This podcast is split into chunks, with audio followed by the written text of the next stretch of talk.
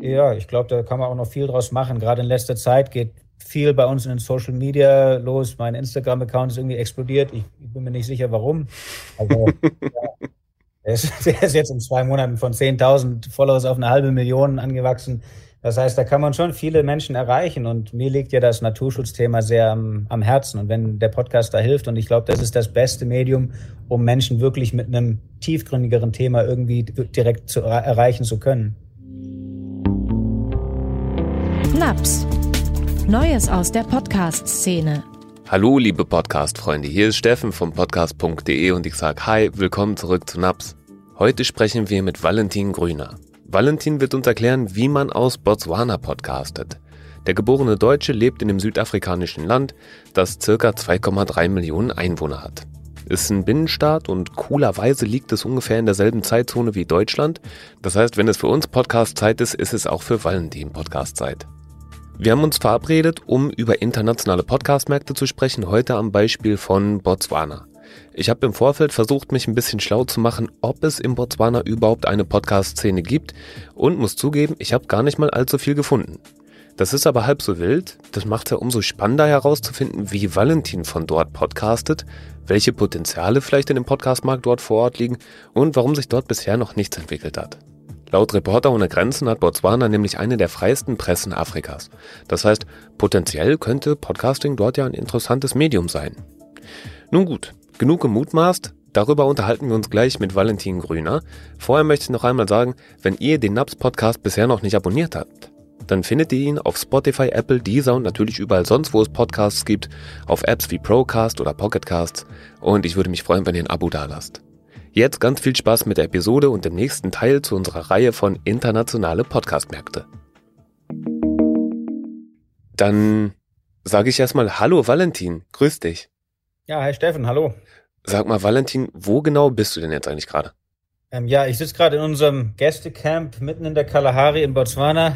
wirklich, also wir sind so ein paar hundert Kilometer von der wirklich nächsten Stadt entfernt. Der nächste Supermarkt ist über 100 Kilometer weit weg und ich bin wirklich mitten im Nirgendwo in, in der Kalahari-Halbwüste.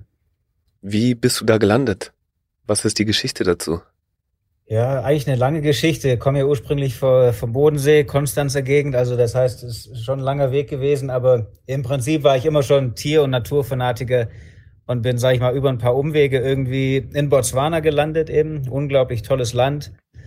Und habe mich total in die Gegend verliebt, in die Tiere und mit 21 Jahren damals schon mein eigenes Geschäft hier im Prinzip aufgebaut. So eine Art ja, Ecotourism und Nature Conservation, also Naturschutz und Tourismus verbunden, äh, angefangen. Und das geht jetzt schon ja, über zehn Jahre und ja, seitdem bin ich hier. Was mir auffällt, ich hoffe, ich trete dir damit nicht zu nahe, ist, dass du fast ein wenig so klingst, als hättest du einen englischen Akzent. Sprichst du viel Englisch vor Ort?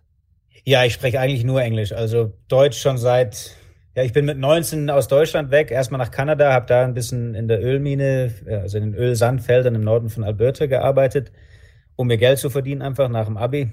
Und ja, seitdem eigentlich wirklich nur Englisch gesprochen. Also es fällt, es fällt mir auch fast schon schwer, manchmal Deutsch, wieder Deutsch zu sprechen. Dafür machst du dich sehr gut.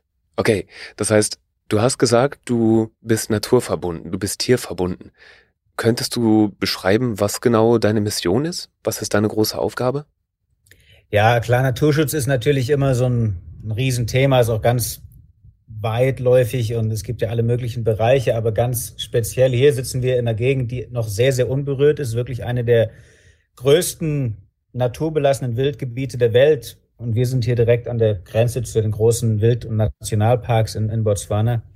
Und das ist noch unglaublich viel Potenzial, was es hier gibt, einfach um die Natur, die noch besteht, wirklich so auch zu erhalten. Also ohne das jetzt wieder umkehren zu müssen, wie das ja oft woanders schon der Fall ist. Zum Beispiel bei uns, weil wir unglaublich viel zerstört haben und dann diese ganzen Renaturisierungsgeschichten wieder machen müssen. Das heißt, hier geht es eigentlich viel mehr drum, mit den Gemeinden, die hier ja leben und natürlich Rechte zu diesem Land haben. Ich bin ja einfach ein Ausländer, der mein Ding hier macht, aber es geht wirklich drum, mit den Menschen hier zu arbeiten und den Menschen zu zeigen, was für eine Leidenschaft ich für die Natur habe und auch wie man eigentlich davon profitieren kann, weil gleichzeitig sind natürlich das auch sehr, sehr ärmliche Gegenden hier.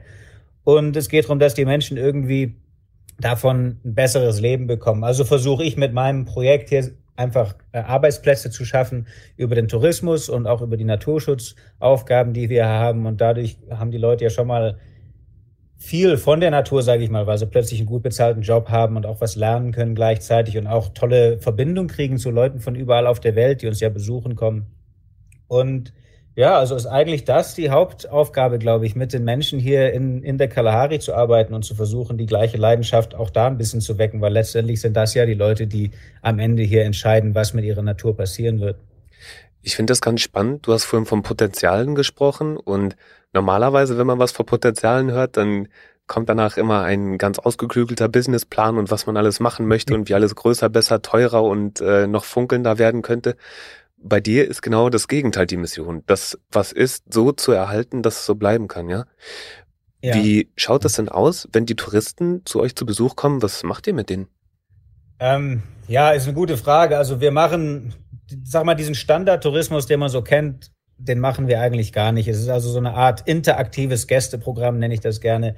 Es fällt vielleicht so ein bisschen in diese Volunteering-Sparte rein, wobei ich mich da nicht so ganz gerne mit reinmische in den ganzen Kram, weil ich doch glaube, dass was wir machen was anderes ist. Und es ist also so ein 14 Tage Minimum-Programm. Man kann also zwei Wochen, vier Wochen, sechs Wochen und so weiter buchen. Und da geht es dann wirklich darum, dass die Leute auf der einen Seite natürlich die unglaubliche Natur in Afrika einfach mal erleben. Ne? Wir sitzen hier wirklich mitten im Nirgendwo und abends laufen die Löwen zwischen den Zelten durch die Gegend und der Leopard und man hört die Tiere. Das heißt, natürlich geht man einfach auf kleine Drives, man schaut sich die Tiere an, macht schöne Fotos, man lernt was, man geht auf Wanderungen und natürlich immer mit einem Guide dabei ähm, der auch äh, bewaffnet ist. Also das ist alles sicher und schön gemacht. Also der ganz normale Tourismusablauf, den man sonst auch haben würde, wenn man so diese zwei, drei Nächte irgendwo mal in der Lodge ist. Aber bei uns ist es dann eben so, dass man viel länger dabei ist, dass wir dann auch so eine Art Unterricht geben, dass die Menschen also regelmäßig hier sich hinsetzen mit mir und auch wirklich was lernen über den Naturschutz und dann einfach in dem Bereich, wo sie auch was können, einfach mithelfen und ein bisschen mit anpacken. Das ist also ein bisschen so ein Mix aus wirklich das Ganze zu erleben, was gehört dazu, für uns hier so eine Gegend zu, zu unterhalten. Wir, wir kümmern uns hier um ein 7000 Hektar Privatreservat, was ich leite. Und ja, gleichzeitig was zu lernen, die Gegend zu genießen. Das ist so dieser Tourismus, den wir anbieten. Und das, ja, gerade auch, weil wir wirklich sehr weit weg vom Schuss sind, ist das eben so ein Minimum 14 Tage Aufenthalt. Du hast vorhin Raubkatzen angesprochen, große Raubkatzen. Und du bist tatsächlich auch Ziehvater einer Löwin. Habe ich das richtig mitbekommen? ja, genau. Also das ist irgendwie, ähm, muss ich ganz ehrlich sagen, das hat mit dem Naturschutz direkt ja nicht viel zu tun. Und ich bin ganz am Anfang in Afrika, da war ich in Namibia und bin auch in so eine, sag ich mal, Tierauffangstation, so ein bisschen Streichelzoo für Touristengeschichte reingeschlittert. Und das war mir, ach, das war damals eine unglaublich tolle Erfahrung, das erste Mal in Afrika. Aber eigentlich ist mir auch dabei klar geworden, dass das ja gar nicht Naturschutz ist. Und in Botswana ist auch echt eine lange Geschichte, aber nach vielen Jahren, in denen ich mich irgendwie einfach so ein bisschen durchgeschlagen habe und irgendwelche kleinen Nebenjobs gemacht, habe ich dann die Chance gekriegt, mich um so eine eine Tierauffangstation zu kümmern, aber das in einer leitenden Position zu machen und gleichzeitig mein eigenes Geschäft zu starten. Und obwohl ich eigentlich mit dieser Auffangsache und Tiere in Gehegen gar nicht mehr was zu tun haben wollte, kam das dann eben doch wieder und ich habe mich auch direkt darum gekümmert, dass die Tiere sich dort nicht vermehren können, weil man oft das Problem hat. Es sind ja schon Problemtiere, die irgendwie eingefangen werden, anstatt abgeschossen zu werden. Aber die Frage ist immer, wo, wo will man dann hin mit diesen Raubkatzen? Man kann nicht einfach irgendwie einen Löwe jemand in den Vorgarten setzen. Das heißt, man will auch nicht, dass die Tiere jetzt noch mehr werden im Käfig. Die sind ja schon als Problem da. Und ganz am Anfang, bevor ich auch das Geld hatte, mich äh, äh, medizinisch dann so drum zu kümmern, dass die Tiere eben sich nicht weiter vermehren, hatten die noch mal Junge und da ist eben die Sirga geboren. Das ist die Löwin, die ist jetzt nächsten Monat zwölf Jahre alt. Also das ging jetzt schon eine, nee, Entschuldigung, ich, ich, ich lüge gerade. Elf Jahre nächsten Monat, die ist zehn jetzt. ähm, zwölf Jahre bin ich in Botswana. Und ja, das heißt, sie, ja, die, die ist seitdem bei mir und ich habe das dann eben nicht als so Tourismusprogramm aufgezogen, sondern gesagt, gut, wenn, wenn ich das jetzt nochmal mache, dann nehme ich die auf und ziehe die auf und kümmere mich auch wirklich drum, also von Anfang bis Ende. Das heißt, das ist eben nicht, was man mal für einen Monat irgendwo als Touri machen sollte, sondern sich wirklich das ganze Leben, zumindest des Raubtiers, drum kümmern. Und inzwischen hat die Sirga ihr eigenes kleines Reservat hier, oder klein ist auch gut, ähm, vier mal fünf Kilometer, also ist ein ordentliches Stück Land. Da lebt sie drauf, da kann sie jagen. Es, es gibt einen Haufen andere wilde Tiere, die da sind. Einfach ein kleines Stück Kalahari. Ihr eigenes Revier hat sie eingezäunt. Und das ist auch natürlich so eine Löwenreviergröße, aber weil sie eben ein schwieriges Tier ist, sage ich mal, wenn sie zu anderen Menschen gehen würde zum Beispiel, ähm, sitzt sie dort. Das sind auch Auflagen hier einfach, weil sie gar kein normaler wilder Löwe ist, kann ich ihn nicht einfach rauslassen irgendwo. Und ja, die habe ich aufgezogen. Das ist auch, hat uns dann letztendlich doch auch ganz viel gebracht, muss ich sagen, weil die Story inzwischen ziemlich weit durchs Internet gegangen ist. Das geht seit 2014 geht das immer mal wieder äh, viral im Internet irgendwie durch die Gegend. Und ja, dadurch hat das eine Menge Publicity gebracht, aber auch hier in Botswana unglaublich Interesse geweckt, weil die Menschen mich interessant finden, weil ich immer noch mit diesem Löwe direkt äh, zu tun habe. Die, die hat mich sehr gerne.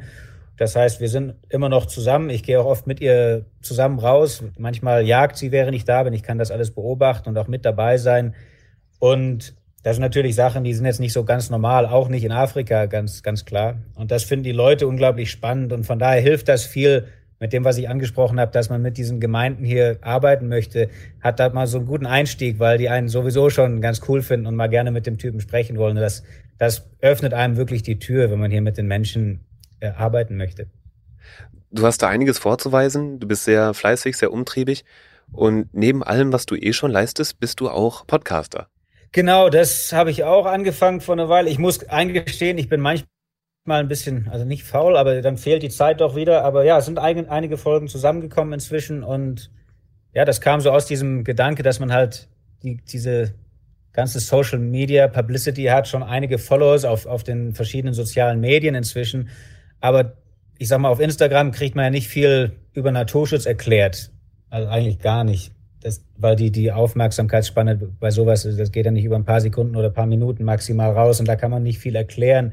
Und dann ein Freund eigentlich aus Deutschland, in Berlin witzigerweise, der auch in dem Bereich arbeitet, hat mich das so ein bisschen, sag ich mal, drauf angesprochen und gesagt, komm, mach das doch mal und das wäre doch cool, weil ich mache eben hier auch diesen Unterricht oder, sag mal, ja, diese Präsentationen mit den Gästen und dann haben wir gedacht, ich mache das einfach mal in so einer Art Podcast-Format und genau, das haben wir angefangen, schon eine Weile und ja, wird auch noch weitergehen. In letzter Zeit war ein bisschen viel los. Da ist nicht mehr viel mit dem Podcast passiert, aber ich habe noch vor, da einige Folgen rauszubringen. Und ich glaube, das, das ist auch eine schöne Sache, weil da hat man eben die Zeit und die Menschen, die sagen, ich höre mir mal einen Podcast an, die nehmen sich ja dann auch mal gern die 45 Minuten oder die Stunde, um, um das einfach mitzukriegen und gehen auch drauf ein auf das Thema.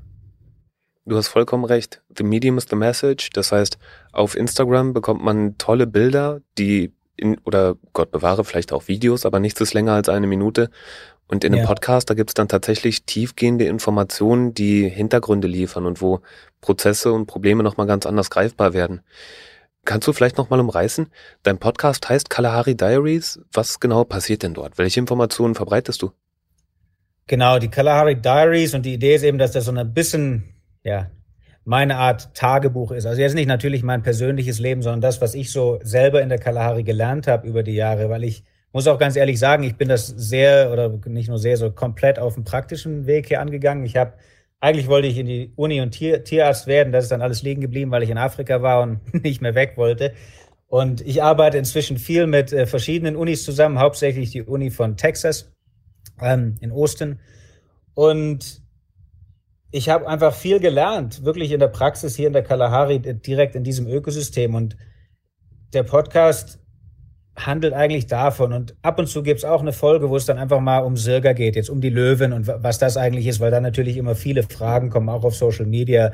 Dann haben wir mal so eine QA-Folge gemacht, einfach ähm, ja, Fragen beantwortet, auf Social Media gesammelt und dann einfach im Podcast beantwortet. Aber eigentlich geht's schon drum, dieses Kalahari-Ökosystem einfach mehr und mehr darzustellen und verschiedene Bereiche im Naturschutz, also wenn es sich hier um diese Gegend dreht, anzusprechen und eben, wie du, wie du gesagt hast, diese Hintergründe wirklich ein bisschen zu erwähnen und die Zeit zu nutzen, die Leute dann ja auch einfach ähm, verbringen, die, dass sich das anzuhören, um, um wirklich das ordentlich zu erklären. Und ich glaube, da gibt's wirklich unglaublich viele interessante Sachen, die man sich sonst einfach, weil wir haben ja nicht viel mit diesem Bereich zu tun, aber wenn man sich mal ein bisschen Gedanken macht, ist das Ganze auch nicht schwierig, ist echt kein Hexenwerk alles sehr logisch. Und wenn man diese, diese logische Abfolge für den Naturschutz hier einmal sich klar macht, dann macht alles andere so viel mehr Sinn. Und ich glaube, das ist unglaublich wichtig, dass die Menschen da hinkommen, weil wir haben ja ein riesiges Movement, wenn man das so will, im Moment in diese green, eco-friendly, ähm, kein Carbon-Ausstoß, also keine CO2-Ausstöße und so weiter. Es ist, es ist ja toll, was da passiert, aber ohne die richtige Aufklärung, was denn dann eigentlich auch die richtige Entscheidung ist und was Sinn macht, geht sowas auch oft nach hinten los. Und da, da glaube ich, ist so ein Podcast nicht schlecht und man versucht einfach diese Message rüberzubringen an die Leute. Valentin, ich habe das Gefühl, dass hier in Deutschland ganz vieles vor dem Hintergrund von äh, des Klimawandels interpretiert wird. Das heißt, angenommen, es regnet zu doll, dann wird gesagt, ah ja, okay, das ist der Klimawandel. Oder angenommen, der Regen bleibt aus, dann wird auch oft interpretiert, ja, okay, das ist der Klimawandel. Ist es bei euch direkt im Umfeld spürbar? Gibt es dort Veränderungen? Hast du da irgendwas mitbekommen? Ähm, ja und nein, muss man sagen. Also erstmal, Botswana hat erst 1966 Unabhängigkeit bekommen von England damals. Und auch kurz danach, also in den Jahrzehnten danach, ist erstmal noch nicht viel passiert. Wir haben also nicht viele Aufzeichnungen wettermäßig von diesen Gegenden. Zum Beispiel, wo wir jetzt sind, sind wir wirklich die Ersten, die das hier wissenschaftlich festhalten, was in der Gegend passiert. Und von daher ist es ein bisschen schwierig zu sagen, wandelt sich gerade alles, aber es, sind, es, es passieren schon sehr, sehr extreme Events, muss ich, muss ich sagen. Das gibt's auf jeden Fall.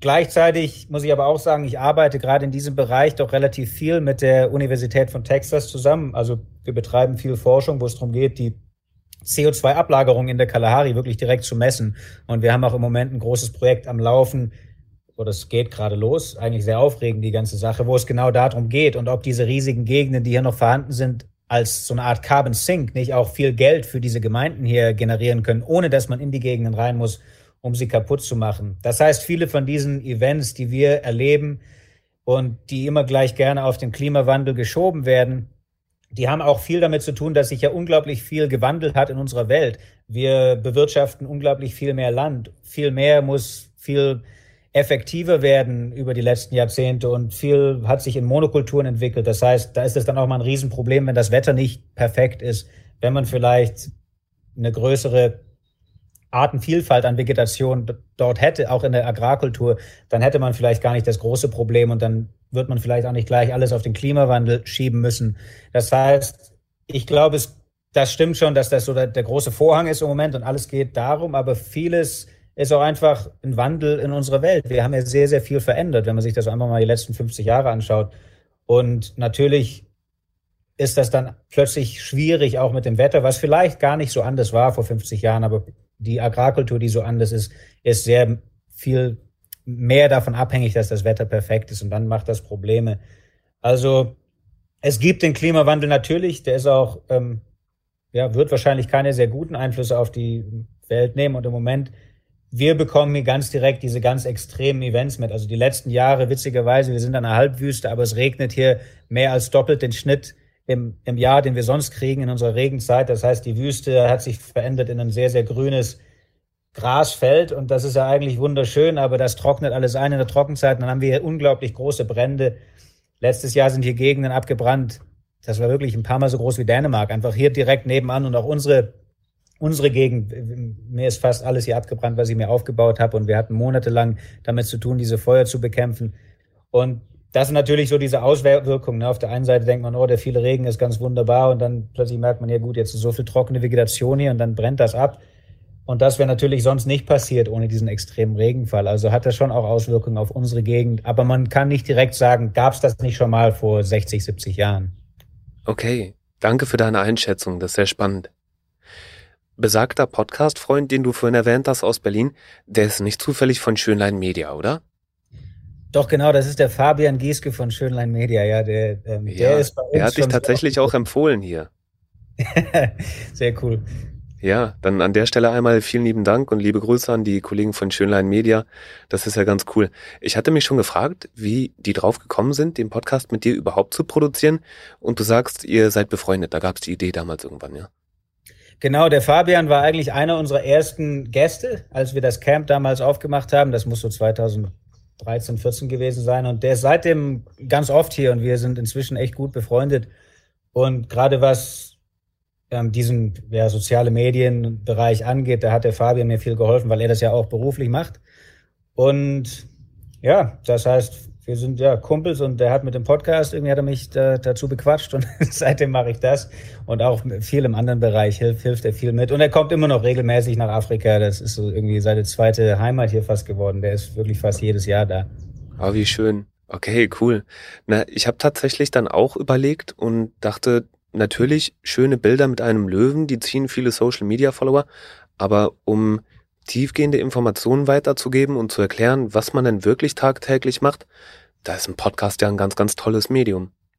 Genau, ist eigentlich wirklich ein tolles Medium. Und ich habe, ja gut, ich mache den schon eine Weile jetzt, aber ich habe wirklich viel, noch nicht verpennt, aber manchmal ist das Leben ja echt sehr anstrengend und man hat nicht viel Zeit. Aber ich glaube, da gibt's wirklich noch viel Potenzial, noch viel mehr draus zu machen und viele Folgen. Ich habe schon so viele Ideen. Das heißt, das, das, ich glaube, das wird echt schön und bin auch sehr froh drüber. Das, das ist auch oft einfach was Tolles, was man gerade auf den sozialen Medien, weil es gibt oft ordentliche Fragen, also wirklich gute Fragen, die man aber eben selbst auf Instagram jetzt mal nicht kurz beantworten kann, weil das einfach viel komplexer ist, als das mal in ein paar Sätze zu fassen. Und dann gibt's aber auch oft, sage ich mal, Leute, die verstehen nicht viel und haben dann gleich so negative Kommentare oder sowas. Und da finde ich es einfach immer schön, wenn man einfach sagen kann, hey, guck mal, hier ist ein Link, guck dir doch das mal an. Hier ist ein Podcast, da habe ich drüber gesprochen. Wenn du wirklich das Thema mit mir diskutieren willst, dann hör dir doch erstmal die Stunde an und dann können wir gerne weiterreden. Ich finde das so schön, dass, dass, dass ich dieses Medium jetzt habe, um einfach Menschen zu sagen zu können, hey, ohne dass ich mir jedes Mal stundenlang ne, irgendwie eine, eine Diskussion auf den Social Medias liefern müsste, kann ich einfach sagen, nee, das gibt's hier schon. Wenn ihr wirklich Interesse habt und nicht nur rummeckern wollt, dann könnt ihr euch das gerne anhören. Und ich fände unglaublich toll, wenn jemand danach noch sagt, hey, ich habe immer noch das oder ich verstehe das nicht. Da hat man dann vielleicht auch was für die nächste Folge und lernt was davon. Aber ja, so ist das eigentlich echt eine, eine tolle Sache. Und ich habe wirklich vor, nach und nach das natürlich immer besser zu machen. Das hat er angefangen, da denkt man, gut, ich probiere es mal. Und das ist aber eigentlich ganz gut gelaufen. Es hat schon einige Hörer und ja, ich glaube, da kann man auch noch viel draus machen. Gerade in letzter Zeit geht viel bei uns in den Social Media los. Mein Instagram-Account ist irgendwie explodiert. Ich, ich, bin mir nicht sicher, warum. Aber ja, der, ist, der ist jetzt in zwei Monaten von 10.000 Followers auf eine halbe Million angewachsen.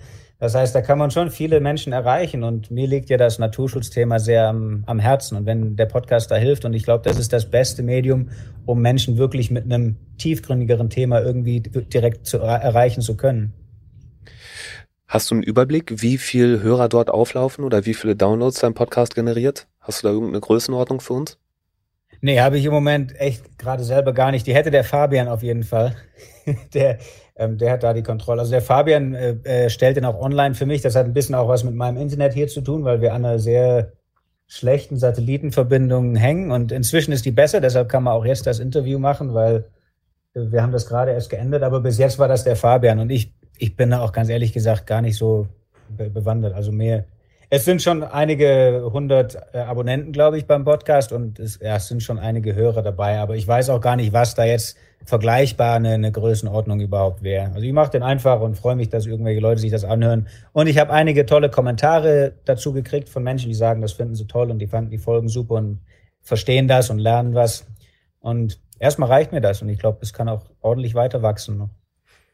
Das ist ganz, ganz toll, dass du da so entspannt bist und deinen Fokus einfach auf die Sachen legst, die halt wichtig sind, ne? nämlich deine Arbeit und dort nicht den Bock zum Gärtner machst, dass du sagst, okay, ich muss jetzt äh, in Social Media und für meinen Podcast unbedingt wachsen und dafür auf der anderen Seite dann die Arbeit hinten überfallen würde. Ja, genau. Ich äh, war auch bei mir noch nie so, das ganze Social Media kam wirklich eher, also es ist natürlich Teil vom, vom Ganzen hier und wir sind so weit ab vom Schuss irgendwie. Es ist ja eigentlich Marketing umsonst, auch gerade jetzt die ganzen Follows, die man hat. Das bringt natürlich auch am Ende Gäste ins Camp, darüber verdienen wir unser Geld. Aber es war für mich noch nie der Fokus. Und ich muss eigentlich sagen, jetzt mit Corona und unserem Umzug, wir hatten jetzt fünf Jahre ohne unser Camp offen zu haben. Und ich hätte eigentlich, ich wusste überhaupt nicht, wie wir das finanziell überleben sollen, aber das hat auch irgendwie geklappt. Also ich konzentriere mich einfach auf die Arbeit hier draußen, so, so viel ich kann. Und das mit den Social Medias machen wir natürlich. Und jetzt sind da viele Follows, dann versucht man auch regelmäßig zu posten.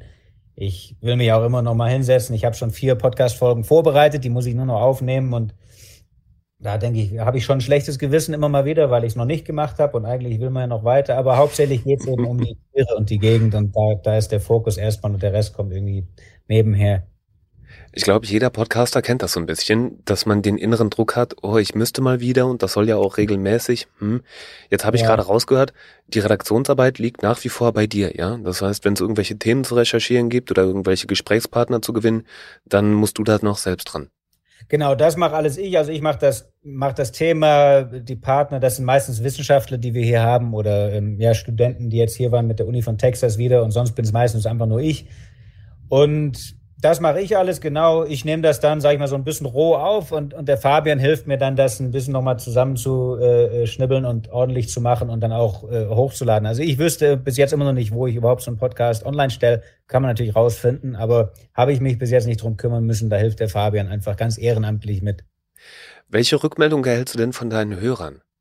Ja, die Kommentare sind wirklich immer, dass die Menschen eben sagen, hey, das hat mir irgendwie die Augen geöffnet. Das, das hat wirklich viel gebracht. Ich habe jetzt das Thema ähm, ganz anders verstanden. Das, das, das sind für mich auch immer die schönsten Sachen, wenn man das irgendwie hört. Und ich muss natürlich sagen, viel, da geht es schon um Sürger. Weil Sürger hat, also die Löwen Sürger, hat wirklich viele Follower, wesentlich mehr als ich insgesamt. Und wir hatten eine Serie zusammen auf Netflix und und so weiter. Das war nie im deutschen Markt wirklich äh, sehr publik. Da war ich nur bei, bei Stern TV und ein paar anderen äh, Fernsehshows ähm, und habe ja das, das, Buch auch noch rausgebracht ähm, letzt, letztes Jahr. Aber ansonsten, ja, ist es wirklich einfach alles auf Englisch. Das heißt, es sind alles so ganz weltweit verteilte Fans und die meisten Kommentare sind wirklich über Sirga. Aber ich glaube, gerade auch da ist es wichtig, dass man Leuten klar macht, hey, der Löwe ist kein Streicheltier und gehört auch nicht in die Wohnung rein. Und ich habe das auch wirklich nicht so gemacht. Und es, es sind jetzt schon zehn Jahre, die ich mich eigentlich nonstop um dieses Tier kümmern muss. Und ich muss auch gerne möchte. Und das auch wirklich mache, so gut wie möglich und versuche sie eben in ihrem natürlichen Lebensraum zu lassen. Weil oft das, was man so auf Instagram sieht, dass er irgendwie denkt, jeder man kann sich einen Löwe in den Garten setzen. Und ich glaube, gerade da ist das schon toll, dass man den Menschen auch zeigen kann, nee, eigentlich geht's gar nicht darum, es steckt so viel mehr dahinter, auch wenn es nur um die Löwengeschichte geht an sich. Aber das hört sich auch niemand an. In, in, innerhalb von einer Minute kann man das nicht erklären. Und gerade da ist auch der Podcast toll. Und viele Fragen, die die Leute haben, die werden beantwortet. Und da kriegt man dann schönes Feedback, dass die Menschen einfach sagen, ach, wie schön, jetzt verstehe ich, warum das anders ist mit der Sirga und warum du nicht noch mehr zahme Tiere da hast und warum das nur sie ist und vielleicht warum sie keine anderen Löwen mit dabei hat und solche Geschichten, weil eben Instagram reicht dafür nicht und da ist der Podcast perfekt. Du hast vorhin schon einmal kurz die technische Situation angeschnitten. Es ging um die Satellitenverbindung. Vielleicht kannst du ja einmal kurz umreißen, wie schaut das denn aus, wenn du dort in Botswana einen Podcast aufzeichnest? So, hast du dort ein Studio? Wie überträgst du die Daten? So, wie machst du es mit Strom? Wie machst du es mit einem Mikrofon? Äh, wie läuft es? Ja, gute Frage. Also, ich habe ich bin wirklich eigentlich nur draußen. Ich habe fast keinen drinnen. Das heißt, mein, mein Schlafzimmer ist so ein kleiner uralter Wohnwagen, der ist älter als ich. Da habe ich mein Bett drin. Und selbst Küche und das alles, das ist nur einfach unterm Dach, aber sonst völlig offen auf dem Sandboden. Das heißt, es ist sehr, ja, alles sehr offen. Das macht natürlich auch immer Lärm. Die Tiere machen immer Lärm. Also auch nachts, man hört dann die, die, die, die Löwen manchmal brüllen oder irgendein Vogel, der schreit. Also es gibt immer Geräusche, die sind auch unglaublich schön. Ich genieße das ohne Ende, die Natur so zu hören, aber für den Podcast natürlich nicht immer ideal. Und wir haben als Büro so eine so Schifffahrtscontainer umgebaut. Da habe ich hier eigentlich alle Räume, die wir wirklich haben, sind aus diesen Containern, weil das ist ja Stahl, da kommt nichts rein, auch die wilden Tiere nicht, da kann man Sachen gut lagern und ich baue die einfach ein bisschen um. Das heißt, wir haben einen, der ist eben Büro geworden und da habe ich meinen kleinen Schreibtisch. Wir haben eine Solaranlage und tagsüber ist meistens zu viel Lärm. Da nehme ich gar nichts auf. Das heißt, die Podcasts mache ich dann, wenn ich nachts, da habe ich dann auch mal Zeit und es ist ein bisschen ruhiger, dann kann ich mich da reinsetzen und sitze dann einfach am Tisch mit dem äh, Laptop und wieder äh, danke an den Fabian, der hat mir so ein Mikro besorgt, äh, was wohl dafür ganz gut ist. Welches Mikrofon benutzt du da? Einfach einmal aus Neugierde? Äh, Mike Me nennt sich das Ding. Ah, ja. Ähm, so, so wie viel ich weiß, kommt das aus Österreich. Das ist so ein kleines Quadrat, das kann man einfach über USB aufladen und dann stelle ich das auf so ein kleines Stativ hm, direkt vor den Mund. Und das funktioniert auch ganz gut. Aber ich habe auch wirklich schon einfach unterwegs, weil ich dann mal weg bin und über Corona habe ich ein Flugzeug, ich, ich fliege auch selber und habe ein Flugzeug aus Südafrika überführt hier zu uns, damit das hier auch dann permanent bleibt. Bin dann aber in Südafrika eine Weile stecken geblieben wegen Grenzen und Corona und saß dann einfach da mit dem iPhone und einem kleinen so ein Ansteckmikro und habe dann so ein paar Podcast-Folgen aufgenommen, weil ich eben Zeit hatte. Also es ist sehr, äh, ja, wirklich basic. Ich habe kein vernünftiges Studio. Ich mache das einfach ja, so gut es geht mit dem, was wir haben. Und ja, es wird wahrscheinlich auch mit der Zeit besser werden. Man lernt ja auch dazu, wie das besser läuft mit den Aufnahmen. Und, aber wenn man, ja, also mich stört das auch nicht so groß. Wenn der Ton nicht top ist, dann ist es halt mal so, dann kann man das rausbringen. Weil bei uns ist viel auch wirklich mit dem Internet große Files zu schicken, war bis vor ein paar Wochen ein riesiges Drama, weil wir hatten eine 2 Megabyte Internetverbindung, die 80 Prozent der Zeit nicht vernünftig funktioniert hat und dafür haben wir 450 Euro im Monat gezahlt. Also ähm, irgendwann ist einem dann auch egal. Dann, dann ist man einfach froh, wenn das irgendwie online kommt. Äh, und ja, der, der Rest ähm, ist, ist wurscht. Na, schön kommt nach funktional. Ne? Und es gibt Situationen, genau. in denen müssen Sachen einfach erstmal funktionieren und das ist alles, was zählt. Ähm, und na klar, wenn jemand hier aus Berlin oder aus London oder aus LA podcastet, dann kann man auch Studioqualität erwarten. Aber ich würde fast mal behaupten, dass Menschen, die dir und deinem Podcast äh, dort folgen, dass sie sich halt auch gut damit abfinden können, wenn man mal den Löwen im Hintergrund hört.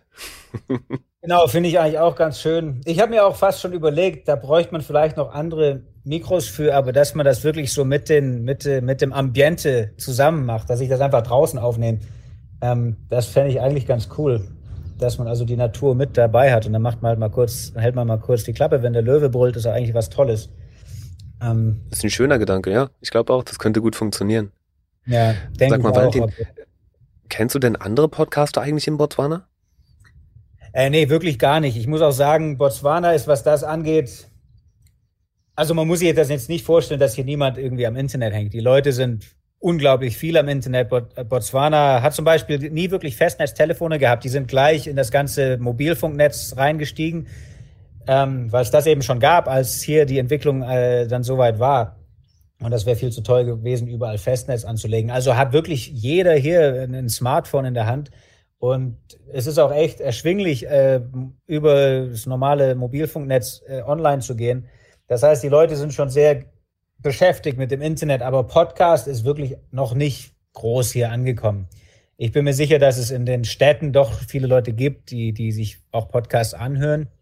Ich kenne aber selber gar keinen Podcaster aus Botswana und habe aber auch ehrlich gesagt nie so danach gesucht. Ähm, also es kann gut sein, dass es einige gibt, aber es ist hier kein Thema. Ich muss auch meinen Angestellten zum Beispiel erklären, was ich da überhaupt mache, weil ich dann sage, Jungs, ich sitze die ganze Nacht jetzt mal hier oder die halbe Nacht zumindest und mache meine Aufnahme. Also morgen früh schlafe ich ein bisschen und ihr macht mal die Arbeit. Und dann fragen die später, was machst denn du da? Warum quasselst du da irgendwie in deinem Büro vor dich hin? Und dann, dann, dann sage ich, nee, ich nehme einen Podcast auf, da, das, das, da siehst du einfach, das ist nur blank, ne? die haben gar keine Ahnung. Dann erkläre ich, was ist denn ein Podcast? Und ich sage, nee, nee, ich, ich erkläre den Menschen, wie wir hier leben und was wir hier machen und womit wir arbeiten. Also ist eigentlich ganz witzig, aber es ist auf jeden Fall gerade in den ländlichen Gebieten noch nicht mal ein Begriff. Also es gibt's hier noch nicht, noch nicht viel. Das ist interessant, dass du das ansprichst. Also die Internetanbindung. Ich habe probiert ein bisschen zu recherchieren, aber die letzte Zahl, die ich finden konnte zu Botswana, war aus 2016. Und dort haben, also zu der Zeit haben anscheinend 27 Prozent äh, der Menschen dort vor Ort das Internet benutzt. Jetzt ist die Zahl relativ alt und ich habe nochmal rundrum geschaut. In Kenia sind es 2022 85 Prozent, in Nigeria 73 Prozent und in Südafrika 58 Prozent der Menschen, die jetzt bereits einen Internetanschluss haben, beziehungsweise Zugang zu Internet. Ja. Und ich fand auch ganz interessant, was du gesagt hast, dass dort der Prozess des Internetbekommens natürlich nicht so ist wie in Deutschland, dass dort ein Kabel zum Haus gelegt wird, einfach weil das eine Technologie des letzten Jahrhunderts ist. Und warum soll man diesen Riesenaufwand machen, wenn es schon viel mobilere Technologien gibt wie Smartphones, die Internet schneller und besser bereitstellen können, ohne ein Kabel zu haben. Genau. das fand ich ganz interessant. Ja. Ja, nee, also hier seit 2016 hat sich das auf jeden Fall unglaublich weiterentwickelt und Botswana hat auch jetzt inzwischen in den meisten Städten so äh, Free Wi-Fi-Bereiche, wo man zumindest einfach für eine Stunde oder sowas sich einloggen kann, umsonst und dann auch eine gute Internetverbindung hat. Ähm, also die kümmern sich da wirklich drum und es hat eigentlich jeder hier ein Smartphone. Also Aber feste Internetanschlüsse im Haus hat fast niemand. Die, viele Menschen hier, also sogar meine Angestellten, die kommen aus einem sehr kleinen Dorf hier in der, in der Kalahari und die haben nicht mal Strom im Haus. Ne? Die haben so eine kleine Hütte und das war's. Da ist kein fließend Wasser, kein Strom. Die gehen also zum Aufladen vom Handy irgendwo anders hin oder haben so ein kleines Solarpanel mit, mit so einem Battery Pack vor der Tür liegen. Aber das ist alles noch sehr basic, aber trotzdem sind sie alle auf WhatsApp, Facebook und so weiter unterwegs. Ne? Das ist schon ganz anders. So wie da verschiedene Technologien einfach übersprungen werden, von der Festnetzleitung über ISDN, über das äh, Modem, über DSL und so weiter und so fort und einfach sofort zum Smartphone gegriffen wird, habe ich überlegt, ob nicht auch Podcast womöglich nur eine Brückentechnologie sind, ne?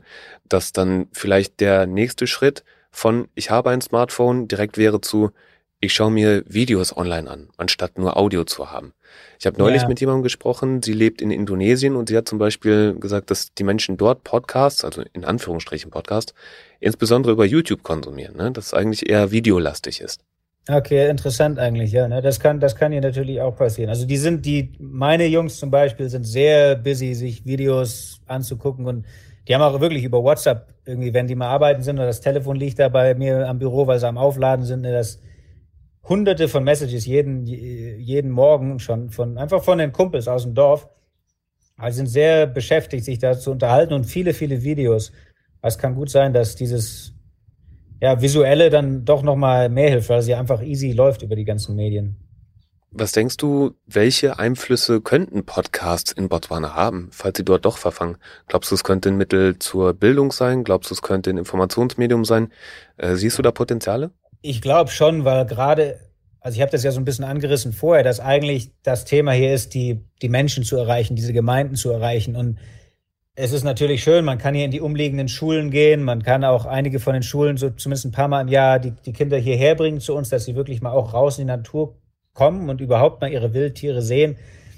Aber ich glaube, das Potenzial mit einem Podcast, die Menschen hier zu erreichen, ist eigentlich riesig. Aber dafür müsste man vielleicht noch mal ganz speziell die Folgen auf die Probleme und wirklich für die Menschen hier ähm, beziehen. Kannst du vielleicht einmal umreißen, was die Probleme sind?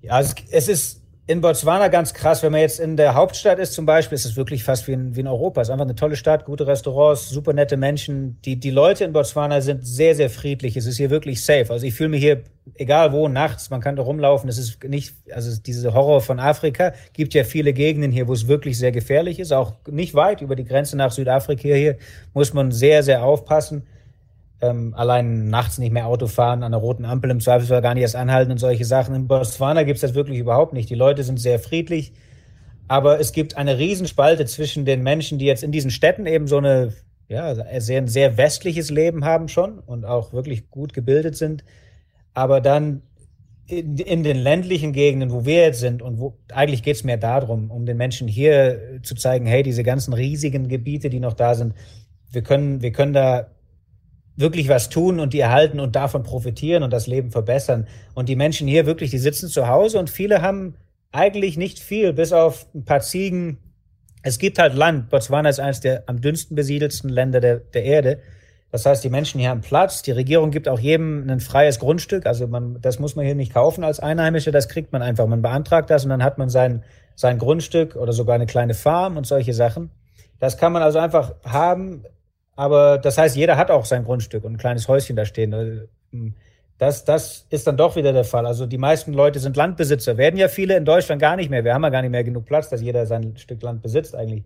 Aber das gibt's hier natürlich. Aber trotzdem haben sie finanziell eigentlich gar nichts. Das heißt, die, die verkaufen halt eine Ziege in de, ähm, beim Metzger und dann können sie sich ein paar Sachen im Supermarkt kaufen und gehen wieder zurück in ihr Dörfchen, wo es eigentlich, da gibt's dann auch nichts. Also so ein Dörfchen hier sind wirklich nur ein paar Hütten. Und dann geht da das Leben eben weiter mit nicht viel. Die haben aber eine Teerstraße meistens, die durchgeht und äh, wahrscheinlich Handyempfang in der Gegend, aber sonst wirklich sehr, sehr wenig. Es geht hier wirklich darum, ganz basic einfach den Menschen mal diese, diese, diese Gegend überhaupt beizubringen, weil kein Mensch hat einen Fernseher zu Hause hängen. Und diese ganzen Dokus, die wir ja kennen, schon von Kindheit an, ne? Afrika, die ganze Serengeti darf nicht sterben, der ganze Zeug auf National Geographic ist ja Botswana auch sehr weit und viel vertreten, gerade mit dem Okavango Delta. Das hat hier aber kein Mensch gesehen. Das kennt niemand. Schon gar nicht auf, also schon gar nicht auf den ländlichen Gegenden. Und ich glaube, das ist so wichtig, dass man an diese Menschen rankommt und wenn dann, da ist eigentlich der Podcast eine tolle Sache und ich sehe auch, dass im Moment Fitness hier in Botswana sehr, sehr ankommt. Die Leute gehen viel joggen und gerade da ist ja Podcast ideal, ne? weil da hat man ja ähm, visuell funktioniert nicht, also Video will ja niemand haben, aber wenn man jetzt eine Stunde joggen geht und man kann sich was Cooles dabei anhören oder sowas, ich glaube, da ist ein Podcast einfach perfekt und ich glaube, gerade deshalb wird es auch nicht weggehen, weil man eben viele Aktivitäten hat, die jetzt, sage ich mal, nicht unbedingt die meiste Hirnpower brauchen, aber man will sie einfach mal physisch auspowern und wenn man gleichzeitig dann doch noch das Gehirn ein bisschen speisen kann, einfach ähm, über Audio, ich glaube, das ist unglaublich cool und man verschwendet keine Zeit dabei. Super, super spannend. Wenn wir uns jetzt nochmal die Menschen vor Augen führen, die Internetanschluss haben und die womöglich sogar internationale Medienprodukte wahrnehmen, da bin ich neugierig. Ist es denn so, dass Medienprodukte slash Podcasts dort Ländergrenzen überschreiten? Wird in Botswana gehört, was auch in Südafrika gehört wird oder andersrum? Oder hast du da gar keine Erfahrung zu? Äh, doch, auf jeden Fall. Also ganz viel von, von Fernsehgeschichten und so weiter, was in Botswana hier ist, kommt aus Südafrika. Also Botswana mit zwei Millionen Leuten ist ja wirklich einfach ein sehr, sehr kleines Land. Und ich, Südafrika, glaube ich, hat über 60 Millionen äh, nebenan. Da ist also viel mehr Produktion, viel mehr Content einfach, was kre der kreiert wird. Das heißt, das kommt natürlich, schwappt das alles hier rüber. Wir haben nicht viel, was direkt in Botswana produziert wird. Und eigentlich das Einzige, was in Botswana direkt produziert wird, sind so diese High-End äh, Naturdokus, die dann aber eben nicht hier kommen, sondern irgendwo international. Und das wird hier kaum äh, gezeigt, eigentlich gar nicht. Ähm, dann haben wir sonst unseren BTV, das ist unser, also Botswana Television, unser Channel hier vom Land. Und der Kanal bringt halt, was gerade passiert im Land, wo die Regierung gerade unterwegs ist und solche Geschichten. Aber ansonsten ist das schon international. Also auch Filme und so weiter ist alles sehr international, was hier reinschwappt. Das Land ist einfach viel zu klein und noch gar nicht weit genug entwickelt, um wirklich selber, die haben keine Industrie dafür. Also kommt das meiste von dieser Entertainment-Industrie einfach von, von außen. Ich behaupte jetzt einfach mal, dass wenn man Podcasts wirklich pushen wollen würde, so dass wahrscheinlich der nationale Kanal da die beste Station für wäre. Oder zumindest eine gute Station, um äh, dort Awareness zu schaffen. Aber ist auch nur eine Mutmaßung. Ja. Zum Abschluss interessiert mich noch, wie sieht denn deine Zukunft und die Zukunft von Kalahari Diaries aus? Ja, gute Frage. Also meine Zukunft ist auf jeden Fall weiterhin hier. Wir haben jetzt vor fünf Jahren angefangen, hier dieses neue Reservat zu entwickeln und ich, das wird auch noch eine ganze Weile weitergehen. Das heißt, ich habe nicht vor, das hier jemals zu beenden. Also Botswana ist wirklich zu Hause geworden.